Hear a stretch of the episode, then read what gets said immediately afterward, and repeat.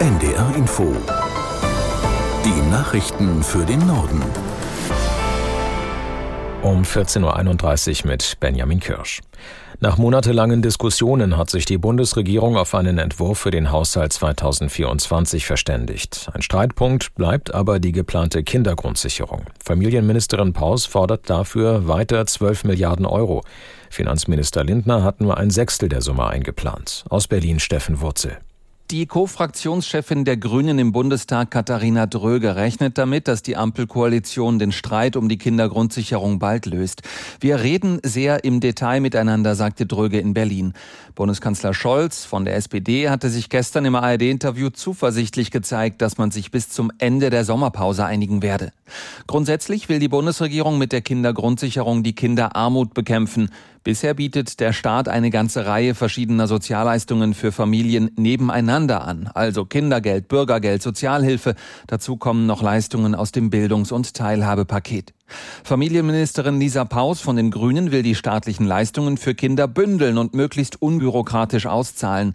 Innerhalb der Ampelkoalition wird vor allem darüber gestritten, ob der Staat die Leistungen für Kinder ganz grundsätzlich weiter erhöhen soll oder nicht.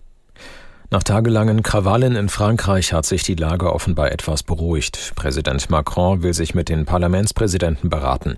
Die Vereinigung der Bürgermeister rief wegen Angriffen auf Rathäuser zu Solidaritätskundgebungen auf. Vorangegangen war der tödliche Schuss eines Polizisten auf einen 17-Jährigen.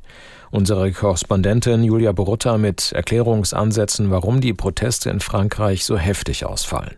Der eine Teil der Erklärung ist, dass in diesen Vierteln die Wahrnehmung vorherrscht, dass die Polizei eben oftmals nach rassistischen Kriterien kontrolliert und dass, wenn die Polizei sich etwas zu Schulden kommen lässt, selten oder nicht oft genug zur Rechenschaft gezogen wird. Also dass die Regeln eben nicht für alle gelten. Und der andere Teil ist schwierig zu erklären. Das, was wir zuletzt gesehen haben, diese Wahnsinnsplünderung im ganzen Land, das war wie ein Gewaltrausch, wo sich auch die jungen Männer gefeiert haben. Und es war wirklich ein opportunistisches, wir profitieren davon und klauen uns die neuen Nike-Schuhe aus dem nächsten Laden. Also das hatte wirklich was sehr Niederes, was auch viele Menschen hier besonders abgeschreckt hat, weil das hatte dann mit politischem Protest in der Form eigentlich nichts mehr zu tun.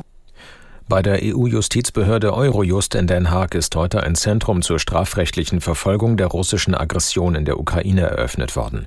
Ziel ist es dadurch, Beweise zu sammeln und Anklagen gegen mutmaßliche Täter vorzubereiten. Aus der NDR Nachrichtenredaktion Nina Schön.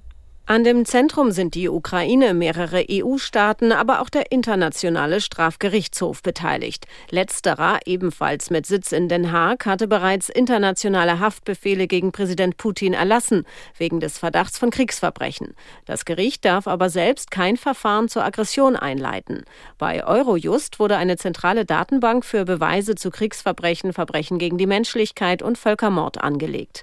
Westliche Staaten setzen damit einen deutlichen Schritt zur strafrechtlichen strafrechtlichen Verfolgung Russlands wegen des Aggressionskrieges in der Ukraine. Bundesverteidigungsminister Pistorius hat im Südosten Polens deutsche Soldatinnen und Soldaten besucht. Seit Anfang des Jahres sind dort nahe der Grenze zur Ukraine drei Patriot-Flugabwehrsysteme der Bundeswehr stationiert. Aus Warschau Martin Adam. Die polnische Regierung hat den Wunsch geäußert, dass die deutschen Patriot-Flugabwehrsysteme mindestens bis zum Jahresende in Polen verbleiben. Das erklärte der polnische Verteidigungsminister Mariusz Błaszczak am Montag nach einem Gespräch mit Bundesverteidigungsminister Pistorius in Zamość. In der Nähe ist eine der drei Patriot-Staffeln stationiert, die die Bundeswehr im Januar nach Polen verlegt hatte, geplant lediglich bis Juni. Bei der Frage, wie lange die Systeme tatsächlich in Polen bleiben, legte sich Boris Pistorius jedoch nicht fest. In den Gesprächen ging es auch um ein gemeinsames Instandsetzungszentrum für die polnischen und deutschen Leopardpanzer in der Ukraine. Im April war ein Reparaturhub in Polen angekündigt worden. Er scheitert bisher aber an Verhandlungen zwischen den beteiligten Rüstungskonzernen. Bei einem israelischen Militäreinsatz im besetzten Westjordanland sind nach neuen Angaben mindestens sieben Palästinenser getötet worden. Rund 50 weitere seien verletzt worden, meldete das palästinensische Gesundheitsministerium. Ob es sich bei den Toten um mutmaßliche Kämpfer oder um unbeteiligte Anwohner handelt, ist unklar. Nach israelischen Angaben richtete sich der Einsatz gegen so wörtlich terroristische Infrastruktur. Unter anderem seien ein Waffenlager und ein Versammlungsort für Terroristen getroffen worden. Israel hatte das Westjordanland und Ostjerusalem 1967 erobert. Die Palästinenser fordern die Gebiete für einen eigenen Staat. SPD, Grüne und Linke haben in Bremen ihren Koalitionsvertrag unterzeichnet. Am Wochenende hatten die drei Parteien den Vertrag abgesegnet. Die Schwerpunkte sollen auf den Themen Bildung, Arbeit, Klima und einer lebenswerten Stadtgesellschaft liegen. Die SPD regiert in Bremen seit 2019 mit Grünen und Linkspartei. Das schriftliche Mathe-Abi in Mecklenburg-Vorpommern wird in diesem Jahr hochgewertet. Alle betroffenen Schülerinnen und Schüler bekommen einen Notenpunkt mehr. Aus Schwerin Birgit Schröter. Zur Begründung sagte Ministerin Oldenburg, die Bearbeitungszeit der Aufgaben sei von Experten im Nachhinein als zu kurz eingeschätzt worden. Außerdem habe dieser Abiturjahrgang in der 10. Klasse aufgrund der Corona-Beschränkungen monatelang im Distanzunterricht lernen müssen.